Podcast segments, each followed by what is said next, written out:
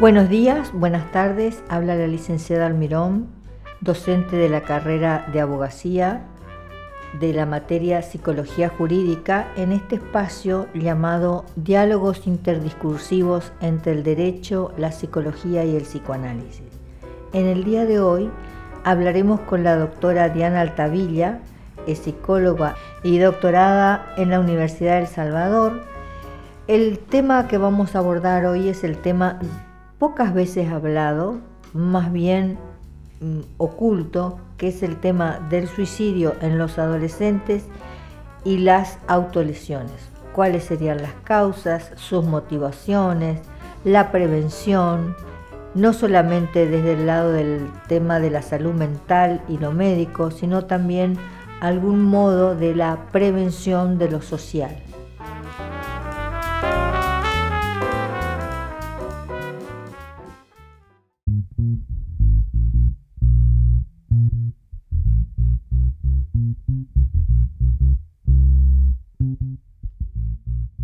Hola Diana, buenas tardes, ¿cómo te va? Hola, ¿qué tal? ¿Cómo estás, Diana? Bien, acá desde la radio de la Universidad Gastón de Acharí en el programa o columna de psicología jurídica. Así que está conmigo el doctor Rodrigo Cruz, abogado, también este, me acompaña para este, ver así distintos aspectos del tema que vamos a tratar. Ay, se está... Bien. Bueno. Eh, te voy a presentar, eh, porque no todos te conocen, digamos, entonces este, sos psicóloga recibida en la Universidad Católica, a ver si digo bien, en la Universidad Católica, sí.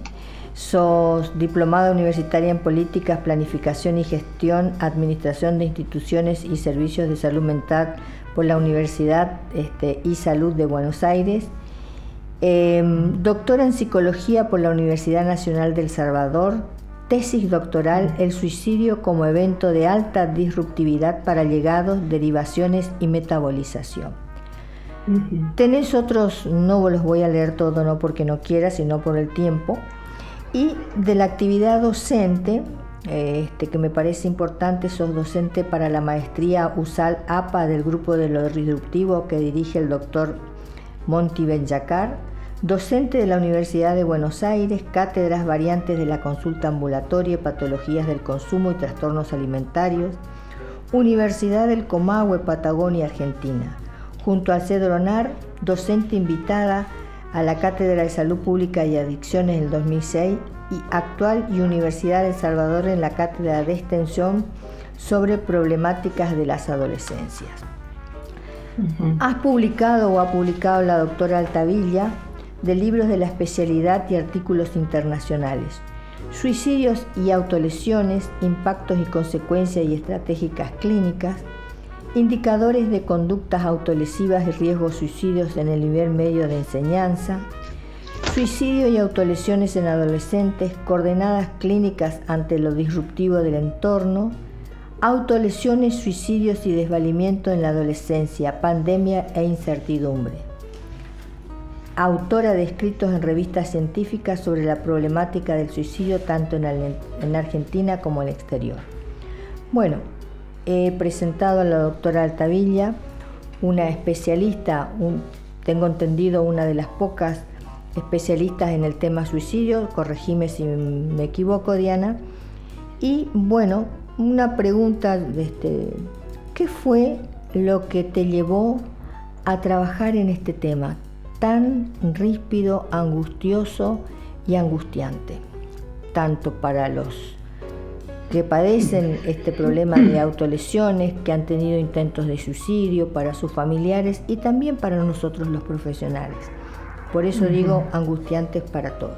¿Qué te ha llevado a eso? Sí, bueno, eh, uno siempre cuando rastrea las razones por qué se dedica a algo, eh, una es la motivación más inmediata, más, reciente a la, decisión, en realidad, a empezar a trabajar en el tema, que fue después del 2001-2002, a raíz de la crisis en Argentina, se, se habían producido aumentos similar situación actual eh, la actual más agravada aún, eh, pero en ese momento teníamos un marcado incremento de situaciones de suicidios e intentos de suicidio.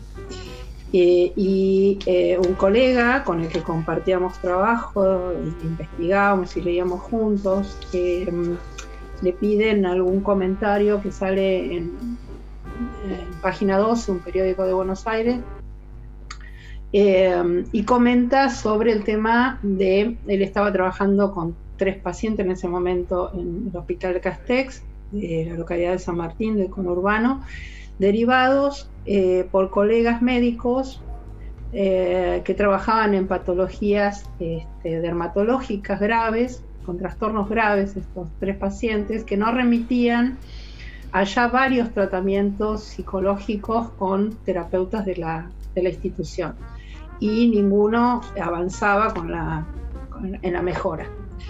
Eh, cuando él eh, empieza a trabajar con ellos este, clínicamente a los pocos meses, comparte conmigo el tema de que le llamaba mucho la atención de que los tres pacientes tenían antecedentes familiares de suicidio, pero lo que más le llamaba la atención era que eh, estos pacientes le remitían que no habían hablado casi nada en sus terapias anteriores sobre ese acontecimiento y que las terapias habían derivado, se habían derivado otros problemas eh, actuales o, pretéritos, pero a otros, a otros temas. Y el tema del suicidio parecía como encapsulado, nosotros empezamos a llamarlo como una, una especie de escotoma. Eh, para equipararlo con un término médico, eh, que no dejaba de este, no dejaba de insistir. Y en estos pacientes insistía por el tema de una patología psicosomática.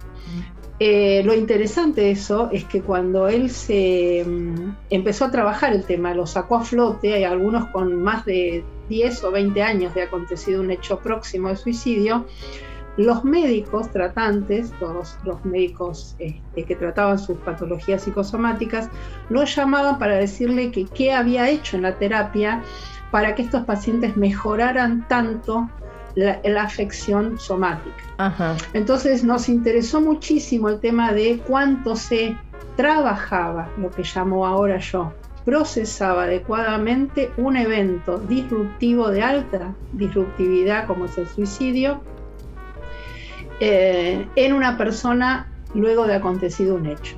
Eh, obviamente me dediqué especialmente a suicidios porque lo que además tristemente vimos es que los allegados a suicidios, eh, los familiares, pero también los amigos, los compañeros de trabajo, los colegas, sentían que estaban apartados del mundo a partir de ese suicidio, que no podían hablar de ello en lo público y a veces ni siquiera en lo privado. En las mismas familias se volvía un tema tabú, no se trataba, no se contaba. Muchas de la gente de las generaciones venideras desconocían esa situación y cuando eso iba a la luz, se, contaban otras situaciones graves y esas no se contaban. Entonces cuando ese tema salía a la luz, daba justamente luz sobre temas que... Eh, se buscaba las razones, se buscaba cómo mejorarlas y cómo tramitarlas y no se encontraba, yo decía, la punta del ovillo para hacerlo. Cuando ese hecho salía a la luz, se empezaba a trabajarlo, no trabajaba y los pacientes en su mayoría, pero su gran mayoría, eh, mejoraban sensiblemente todas sus cuestiones que iban desde las problemáticas del consumo hasta las autolesiones cortantes, hasta intentos de suicidio, obviamente.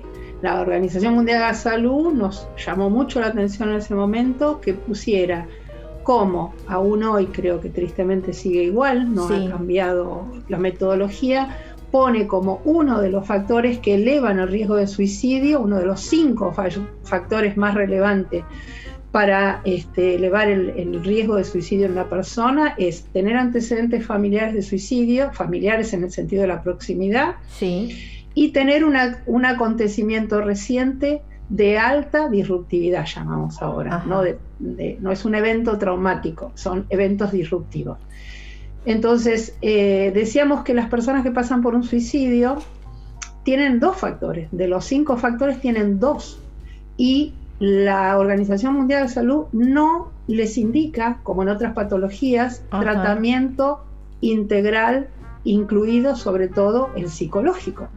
Entonces nos preguntábamos por qué aún nosotros los profesionales de la salud no indicamos a las personas que están en una vulnerabilidad alta y con mucho factor este, para eh, construir patología, no se les indicaba un tratamiento que en ese momento pueda parecer preventivo, pero que en realidad lo que nosotros sostenemos es permite procesar un evento que si no queda larvado dentro del sujeto y produce otras patologías. Probablemente Esto lo, También estaba pensando a partir de lo que vos decías, ¿no es cierto?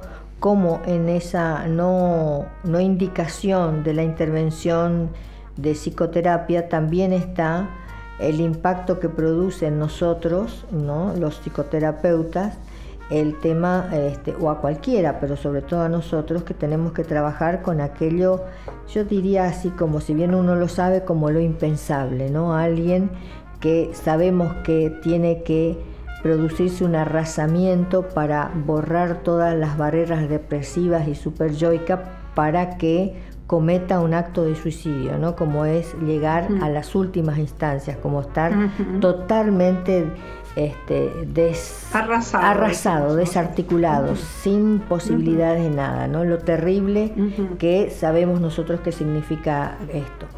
Y juntamente con eso estuve leyendo un artículo, Diana, que coincide un poco lo que vos decís, que esta es una este, de la Organización Mundial de la Salud probablemente a lo mejor vos conozcas este, en la consulta de urgencia, un artículo que escribió Gabriela Tribeño, Surraco Maica, gente de este, la Facultad de Psicología de Buenos Aires, son varios.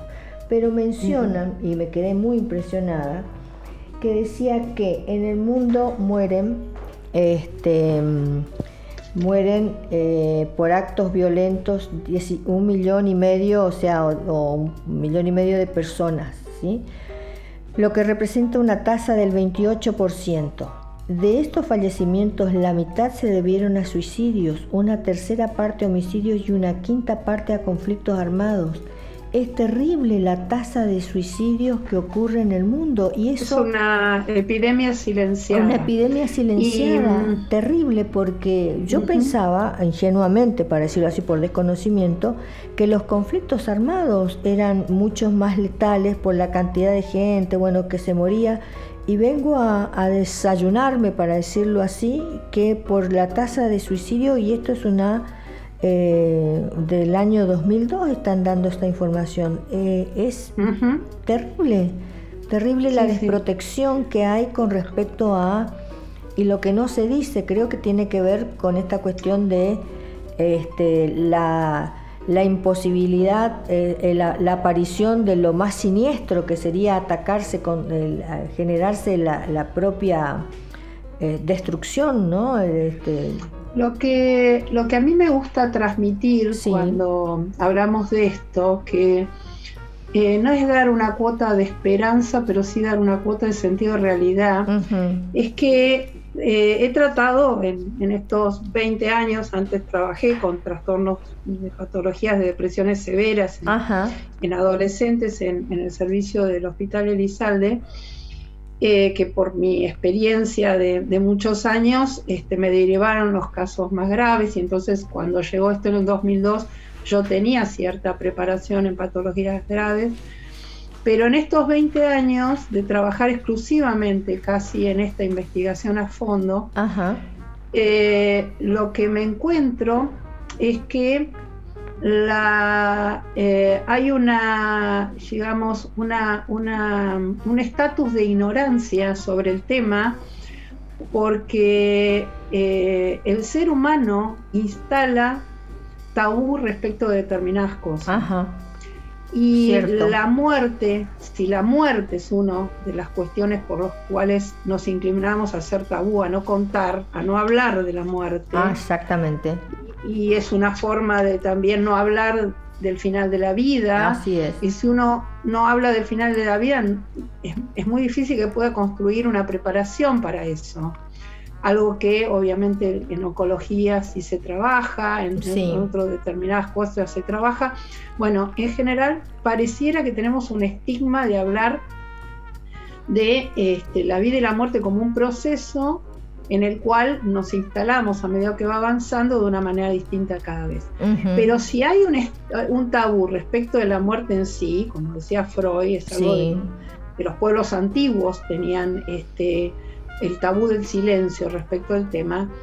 Eh, en, respecto del suicidio, que es la muerte a contramano, eh, hay más tabú aún. Entonces, eh, la Organización Mundial de la Salud sugiere que a las personas allegadas a, suicidas trabajen entre ellos en grupos de autoayuda o de ayuda mutua. El, dolor o, todo lo que, trabajo en mi tesis, el dolor y todas las derivaciones que de ello eh, acontezcan, como si una persona tuviera casi por naturaleza la capacidad de elaborar eh, ese dolor. No, no, lo consideramos como algo que requiere un plus de formación respecto del tema y por ello eh, tanta gente cree que debe seguir hablándolo entre las personas que así le, le ha pasado o alguien cercano. Yo no desestimo los grupos de ayuda mutua, me parecen muy valiosos y, muy enriquecedores cuando están bien hechos. Pero ¿por qué cercenarle a las personas que pasan por un dolor tan grande la oportunidad de algo terapéutico, profesionalmente hablando? Curioso, ¿no? Tanto individual como... Y yo creo que tiene que ver con el tabú. Con que los profesionales también tenemos un tabú. Así de hecho, es muy común que alguien con ideación suicida o con algún episodio de intento sea dificultoso encontrar un profesional que acepte, tomarlo en tratamiento. Sí. Entonces, em, los profesionales nos tenemos que formar. Las universidades deberíamos formar este, ya desde, desde, los inicios este, en la concientización de un trabajo profesional sobre las depresiones. En los 90 sabíamos que las, las depresiones iban a ser el, mal del siglo XXI.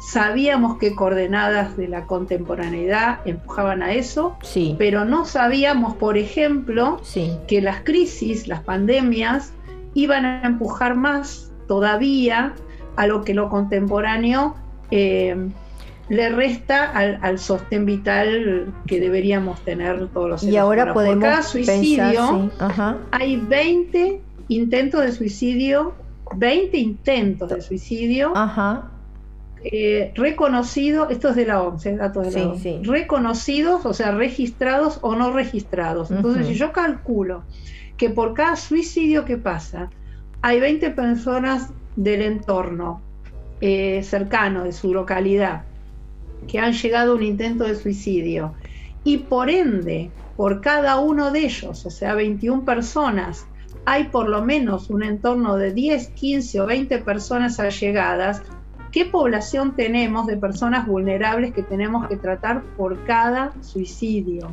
en actividades individuales y colectivas. Fíjate otra cosa, este, y después voy a hacerle un pase al doctor Rodrigo Cruz. Aparece, igual que el tema de los accidentes de tránsito, aparece como un tema policial, no aparece, digamos, puesto como, ahora sí, como un problema, o leído en general, como un problema de salud pública. ¿sí? Eh, no, es como que al pasar a la justicia cuando hay un suicidio, que tiene que hacerse una autopsia, que tienen que tomarse declaraciones, que hay que armar un expediente, si es muerte dudosa, si suicidó, si lo mataron, eh, tiene ese tono o, o cariz, para decirlo así, de cuestión policial legal y queda como secundario todo esto otro que estamos hablando. Aparece como a posteriori, ¿no?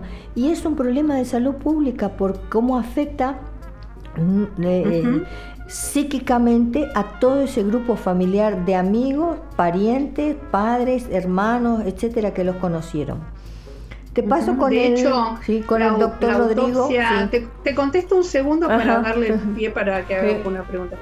Eh, eh, de hecho, cuando en los 60 el doctor Schneiman empezó con los primeros esbozos de cómo es el relevamiento para determinar la diferencia en una muerte de dudosa, si es suicidio o homicidio, y concluyó lo que se llamó autopsia psicológica, eh, lo que se dieron cuenta con el paso del tiempo es que aplicando la autopsia psicológica a por lo menos cinco personas del entorno, lo que estaban haciendo indirectamente era lo que se llama ahora posvención, que es el trabajar de una forma, aunque fuera desde el lado de la justicia o del trabajador social, de una forma que al entorno le permitía empezar a hablar del tema de lo que había pasado sin quedar relegado al silencio este, eh, masivo.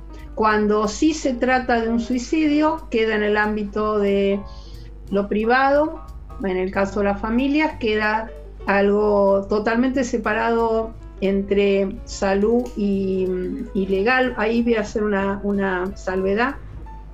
Se, está, se sabe que se está haciendo, digamos, en el Ministerio una revisión profunda de cómo ligar entre los ámbitos jurídicos y policiales para que todos los casos de suicidio o de sospecha de suicidio sean eh, elevados al ámbito de la salud para hacer intervenciones precisas porque no hay una disposición para que los ámbitos legales informen a salud. Y salud queda desvinculada de hacer acciones preventivas. Eh, hace muchos años en los medios de comunicación había un espacio que se llamaba salud, se transformó en un espacio ahora que se llama sociedad. Y no me parece lo mismo, me parece que así como en su momento se indicaba que las noticias de muertes por suicidio no estuvieran en el, en el sector de policiales, sino en el sector de salud, eh, creo que volver a instalar un espacio en los medios de comunicación de determinadas cuestiones como del ámbito de la salud o de la salud pública es relevante. Así es, tal cual. Ahora, Rodrigo, quiere hacerte unas preguntas. ¿Qué, tal, doctora? ¿Cómo le va? Mucho gusto. ¿Qué tal, eh, Rodrigo? ¿Cómo estás? Respecto a lo que veníamos, a lo que venía eh, usted esbozando, eh, me parece destacar la Ley Nacional de Prevención del Suicidio, en la cual usted, tengo entendido, formó parte de la redacción. ¿Cómo fue presentarlo al, al Congreso? Eh, plantear la temática, si existían eh, quizás en algunos legisladores eh, lo que veníamos hablando recién de los tabúes. Bueno, en realidad la ley de 27130 arranca mucho tiempo antes, cuando en justamente después del 2001, 2003, 2004 y el aumento de suicidio, diputados solicitó al Ministerio de Salud de la Nación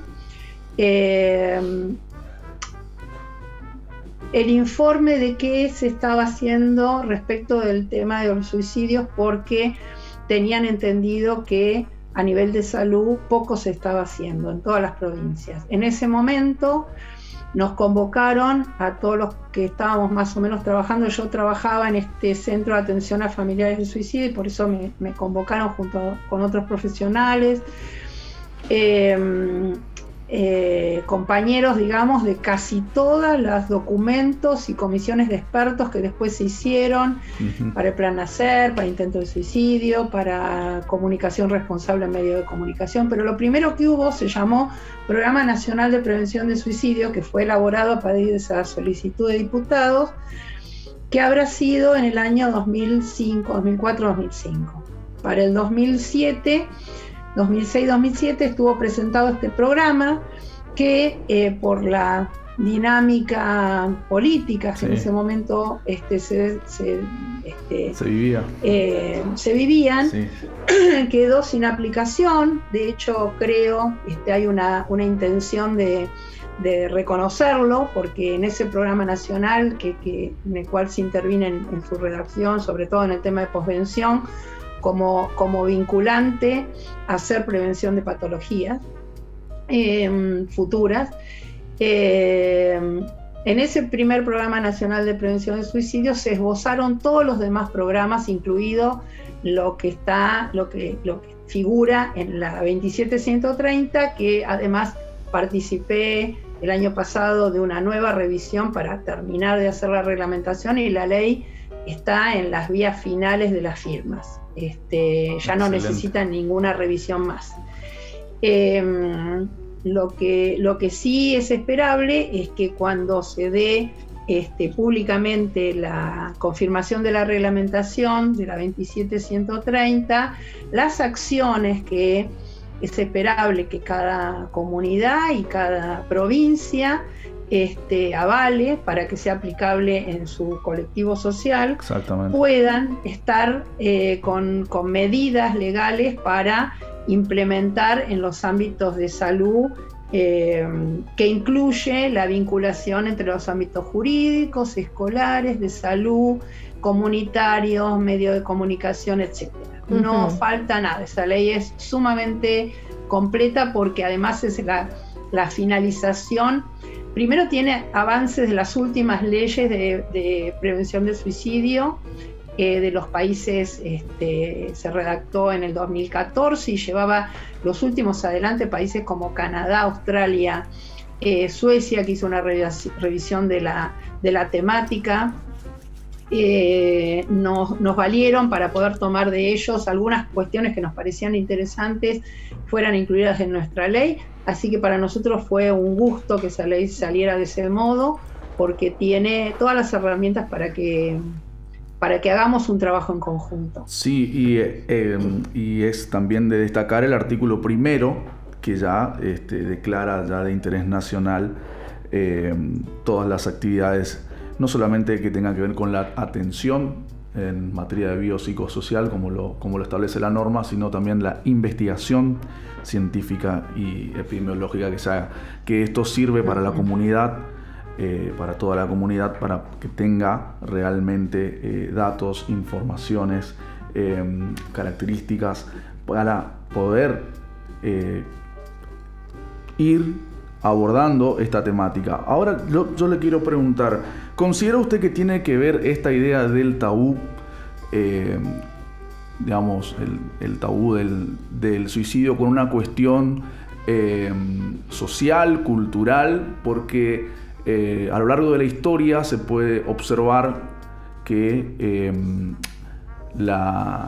el hecho del suicidio, el acto del suicidio en algunas comunidades era tenido o es tenido como una actitud gloriosa o heroica y en otras no tanto o no directamente. Pero tiene que ver también con una cuestión social, cultural. Tiene que ver, por eso se dice que el suicidio es multifactorial. Eh, yo empecé a elaborar a partir de autopsia psicológica una, para mí, herramienta, porque en realidad eh, fue una elaboración a partir de lo que yo hago en la clínica, que fue tomar algunas cuestiones de, la autopsia psicológica como herramienta, pero agregarle determinadas cosas que no contemplaban, como por ejemplo, como lo que está citando, que es el tema social y cultural. Eh, en esa herramienta que yo llamo relevamiento psicosocial integral, se toma en cuenta para indagar en un sujeto eh, no solo los, factores personales, individuales, grupales, familiares, eh, de vinculación, grupos de pares, sino aquellos temas que tienen que ver con lo social, que tiene que ver mucho con la estigmatización, los valores este, de la comunidad donde se aloja, etcétera, como los temas culturales que son aquellos que el individuo donde, donde ha construido su identidad eh, por eso tenemos que tener mucho en cuenta, perdón la, salvedad, con el tema de los migrantes, porque eh, el perder las raíces culturales es uno de los impactos más graves, a mi gusto, que lesionan el psiquismo de una persona y que pueden empujarlo uno más de los factores más importantes que empujan al desvalimiento, porque en realidad el suicida eh, cada vez dudo más de que quiera eh, morir, eh, quiere dejar de sufrir. Entonces, eh, obviamente, cuando ya no se tienen más herramientas para sortear la pérdida de valores culturales, la pérdida de eh, sostén laboral, la pérdida de la familia y el entorno, el apoyo familiar, cuando ya todo eso se pierde, se pierde el valor personal que alguien tenga sobre sí mismo y cuando llega esa instancia, no es extraño que la persona empiece a pensar que si no está para todos, incluido esa persona, es mejor. Eh, Durkheim investigó, era un sociólogo muy importante, que este, a final de, lo, de, 1800 y principio del 1900 hizo toda una investigación que seguida por otros sobre los tipos de suicidio, desde el amoroso al heroico.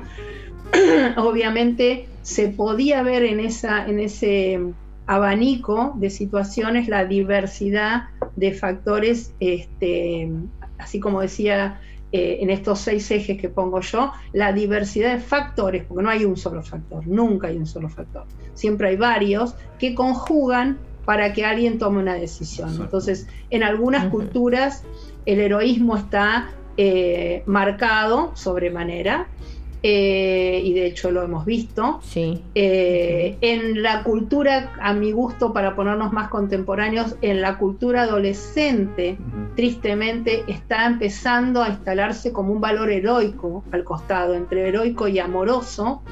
Los este, suicidios están más del lado, yo diría, de hacer algún modo de justicia por lo injusto de la situación en la que algunos están eh, de hecho, muchos de los intentos de suicidio en mujeres eh, que se han podido registrar con claridad, las, motivaciones, porque nunca hay una sola, tienen mucho que ver con alguna forma de eh, delatar, hacer justicia, reparar cuestiones que tienen que ver con las violencias de género, o los abusos, o las violencias, o, los, o, las, este, o los incestos. Y entonces me parece que los suicidios cuando están en ese plano y cuando los seres humanos, sobre todo los, los chicos, los adolescentes y jóvenes, no encuentran herramientas para hacer justicia de otros modos y la sociedad toda, nosotros, no construimos herramientas para que ellos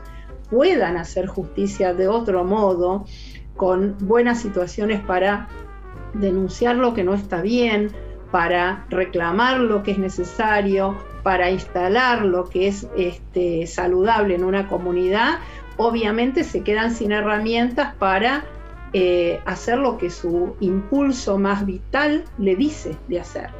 Entonces, es a mi gusto el que llega al suicidio es aquel que se queda sin esas instancias. Proporcionarles nosotros, los que estamos cercanos, los, los docentes, los, los este, hasta los compañeros, este, proporcionarle la validación de reclamar algo por la vía correcta, es ayudar a alguien a que no llegue a una instancia extrema para denunciar, para sentirse que tiene un valor en la sociedad. Parece que eso es reparatorio. Así es. Pensaba cuando vos hoy decías de los migrantes, ¿no? Eh, Misiones, vos sabés perfectamente que es una provincia de muchos inmigrantes y hubo en épocas una alta tasa de suicidio, de gente que se suicidaba en el campo y después altas tasas también de estados de psicosis diagnosticadas y estados depresivos severos, ¿no? que coincide con esto que vos acabas de decir, ¿no?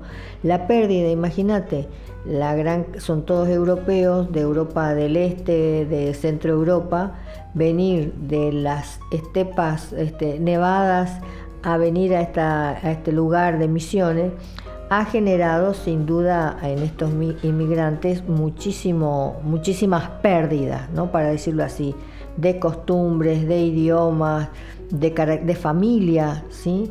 pierden de la historia ancestral, de sus parientes, bueno, una pérdida muy grande que más de una vez me pregunté cómo han hecho para poder este, soportar y seguir adelante ante estas situaciones tan adversas, ¿no? Y que no es fácil.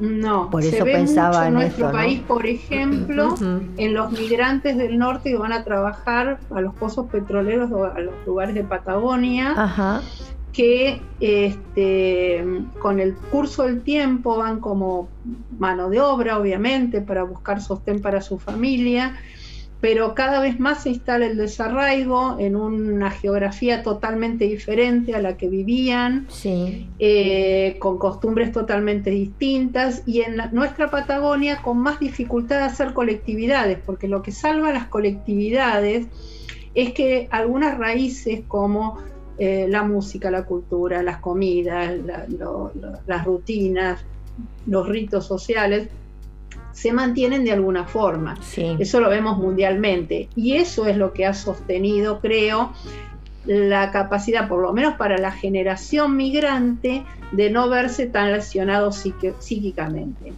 Y permitir que las generaciones posteriores sean las que se adaptan y mixturan entre la eh, cultura de la que venían y las siguientes. Pero el, migrante es el que más pierde, el, que, el que sí se crió en otro lado y es rechazado a su vez por su entorno familiar, eh, sus hijos, sus parientes más locales, rechazan esa nostalgia que el migrante tiene y hace que el migrante se sienta cada vez más eh, encerrado y solo en esa necesidad. Por eso, a mi gusto, en todas las localidades deberían formarse, armarse grupos comunitarios donde las colectividades se recreen, se busque gente, o sea, las pequeñas ferias de colectividades en, las ciudades, a mi gusto, son la forma de que alguien pueda sentirse que tiene un poquito más de la tierra de donde vino. Contención, exactamente. Exactamente, o sea, no necesitamos que todos vayan a un terapeuta, por Así de alguna manera. Estoy diciendo que podemos construir un sostén comunitario eh, con pocas herramientas que ya están funcionando en muchos lados. Insisto, para mí la feria de colectividades tendría que ser una actividad rutinaria, por lo menos dos veces por año, en un, en un espacio, en cualquier ciudad, y donde la, el, Estado o, las gestiones culturales de la localidad vayan en busca de todas aquellas este, personas que pertenecen a colectividades que incluso pueden parecer remotas. este, en misiones, por ejemplo, que vayan en busca de ofertarles un espacio, un stand, un, lugar para, mostrar lo que, de dónde vienen y quiénes son. Acá, por ejemplo, en Misiones este, está hace muchos años la, la Fiesta Nacional del Inmigrante, ¿no? donde pasa eso, se reúnen en Oberá, se reúnen todas las colectividades, bueno, durante una semana, ferias, bailes, comidas, ventas de productos, este, no solamente los comestibles, sino también artesanales, donde se revitaliza y realza toda la cultura eh, de estos inmigrantes, ¿no? Desde el japoneses, hay japoneses, hay, bueno, europeos, muchísimos, así que... Inclusive eh, hasta antes de la pandemia eh, es, un predio grande, ¿no? Es casi toda una manzana, donde cada, cada colectividad tiene una casa eh, y allí cada uno cocina y tiene eh, abierto al público, esto era hasta antes de la pandemia, eh, uno podía ir con la familia a, a degustar las, las, comidas típicas de la, de la colectividad. Entonces encontramos a los ucranianos, a la casa polaca, a los, a los suizos, entonces también que tiene que ver con esta cuestión de de encontrar una contención eh, y compartir y no sentirse aislado. Bueno, yo creo que este es el desafío que más tenemos en esta época de pandemia, porque si algo sabemos lo que trabajamos en, la problemática del, suicidio, eh, es que los suicidios siempre aumentan y los intentos de suicidio siempre aumentan en este, situaciones de catástrofes, desastres o pandemias como esta que está viendo. Eh, en situaciones de guerra, en situaciones extremas, siempre, siempre hay una franja de eh, personas más desvalidas, que les cuesta mucho hacer frente, frente a la adversidad. Entonces, los que sí podemos, tenemos que ir anticipándonos a, ese, a esa situación que puede advenir y preparar cuestiones como estas eh, ahora voy al tema, preparar cuestiones como esta, de estrategias que reduzcan el impacto que la pandemia de, por sí trae. Entonces, si la pandemia trae aislamiento, yo digo, ¿qué hace cada colectividad? Y construye, sostiene y permanece para que muchas de las actividades que servían antes de la pandemia y de la crisis se mantengan de alguna otra forma dentro del encuadre o de la forma que eh, la pandemia trae, ¿no? O las situaciones de catástrofe traen. De hecho, sabemos que hasta en grandes terremotos había algunas cuestiones que tenían que ver con el lazo social que se buscaba mantener. Entonces, em, nuestra, lo paradojal de esta pandemia es que no, no hay un país devastado porque los edificios estén todos caídos, porque no han caído bombas, pero ha caído otro tipo de bomba, que es la reducción a nuestros espacios íntimos. Y eso puede ser terrible para mucha gente. Para otra puede ser buenísimo, pero para la mayoría de la gente va a ser terrible. Va a ser terrible, sí. Construir, construir cada uno formatos de lazo, por ejemplo, digo, ¿qué lazo podemos darle a esta feria que cumpla con el protocolo de cuidado, pero que a la vez mantenga algo del lazo de la transmisión de las, este, de las costumbres, de los, este, de los ritos culturales? Este, yo digo, yo me pregunto, ¿cuántas localidades? Y debe haber un montón, no se eh, acuerda entre las instancias culturales de que alguien pueda pasar, digo, cosas sencillas, pasar por las calles pasando música de distintas colectividades. Porque hay gente que no solo no sale a la calle, sino que tampoco quiere prender el televisor para no ver más noticias duras. También. Entonces, eh, pongámosle algo que le haga lazo a lo vital, las músicas, las comidas, eh, el relato eh, de, cierto, cierta historia, eh, permite que alguien levante la mirada, yo diría, este, la mirada psíquica, ¿no? No solo levante la mirada visual, sino la mirada de seguridad en sí misma cuando encuentra algo que le hace nudo, le hace lazo con lo más querido que tiene. Entonces, eh, nosotros somos responsables de microespacios pequeños donde eso lo transmitamos para reducir eh, las situaciones de eh, dolor y distanciamiento físico que esta pandemia tiene y que va a tener. si algo nos prepara es saber que la distancia nos va a afectar, y entonces, así como se hace rehabilitación en una persona que tiene una dolencia física, nosotros debemos actuar ya para que estos espacios de transmisión transmitan culturas, eh, este, compartir cambios, intercambios, eh, pequeños, pequeños stands, si uno dijera, en los momentos donde hay un poquito de apertura, proponer ideas, porque la gente no va a tener ganas, los más vulnerables no van a tener ganas de proponer ideas. Los que, los que no están vulnerables son los que tenemos la obligación de proponer ideas. Ideas posibles, ideas concretas, realizables. Entonces, que haya, eh, que la feria de colectividades se haga en distintas esquinas de una localidad, en vez de todo un predio, ¿sí? En vez de juntarse, que cada colectividad tenga su esquina asignada, a mí me parecería muy enriquecedor para transmitirlo a que las, las, ritos no se pierden. Así es, así es. Este, bueno, hace, parece mentira que hace casi 45 minutos que estamos conversando. Voy a preguntar acá al... ¿Tenemos tiempo? O eh, vamos cerrando. Bueno. Muy bien. Bueno, ok. Bueno, eh, tendríamos que ir este, cerrando, me pareció muy buena la idea y como siempre este, quedan temas para tratar y capaz que volvemos en algún otro momento a poder tratar que quedó el tema de las autolesiones. Para mí, eh, Rodrigo creo que, ¿Qué te gustaría? Este, no, eh, ya, lo abordó bueno. con el tema de la posvención y, la, y, la autopsia psicológica. Eh, simplemente preguntarle nomás si, eh, si tuvo o tiene alguna estadística desde, desde la declaración de pandemia por parte del Ejecutivo Nacional hasta la fecha, si hay casos, si aumentaron, si no, digamos, en, en materia de estadísticas no le quiero comprometer, pero si maneja eh, algunos datos.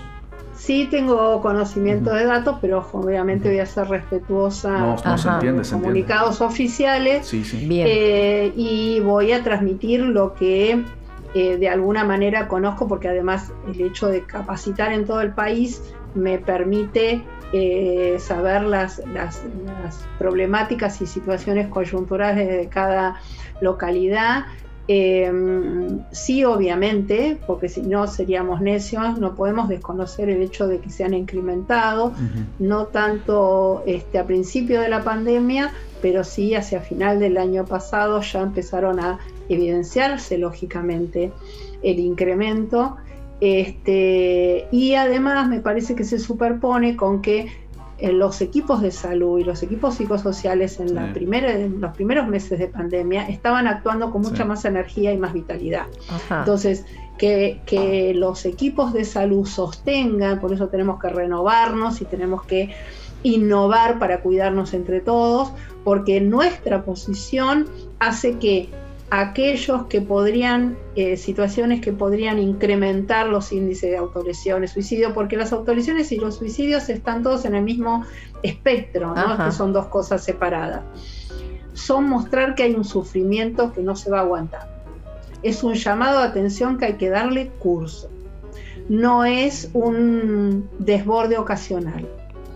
Eh, debe ser algo tratado con respeto, con tolerancia y con mucha dignidad.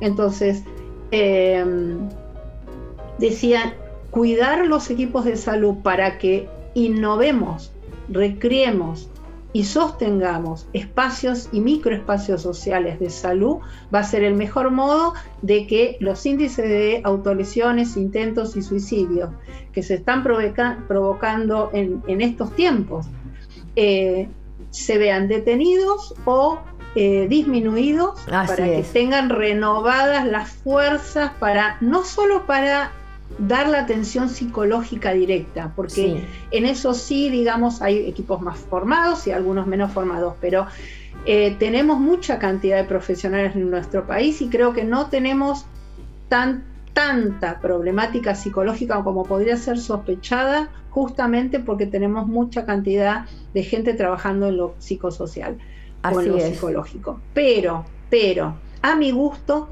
así como estamos con mucha cantidad de psicólogos, no, la mayoría no estamos formados en primeros auxilios psicológicos en situaciones de formación para atención en pandemias o en situaciones de catástrofe. Debemos formar a nuestros equipos para que así lo hagan y debemos formar a nuestros equipos para saber eh, innovar en, los, en lo comunitario.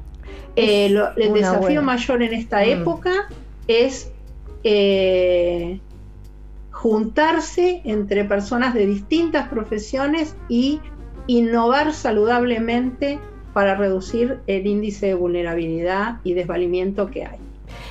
Queda, por lo que decís, quedaría, bueno, para otro momento poder hablar de estos primeros auxilios psicológicos del trabajo de los psicólogos, de los equipos de profesionales, ya hablaremos.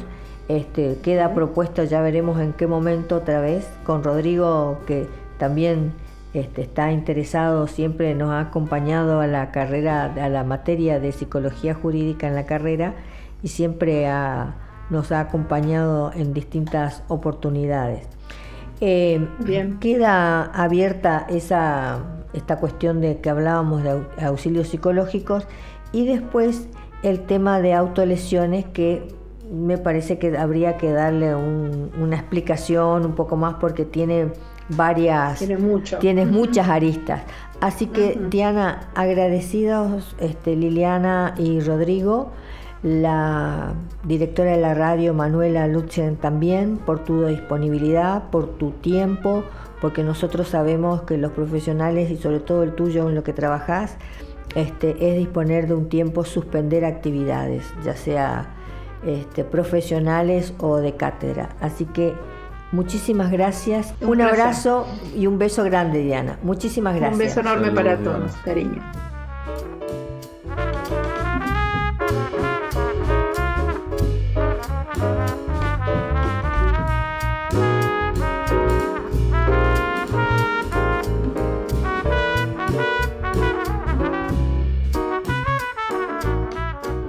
UGD Radio, tu mundo dentro del mundo.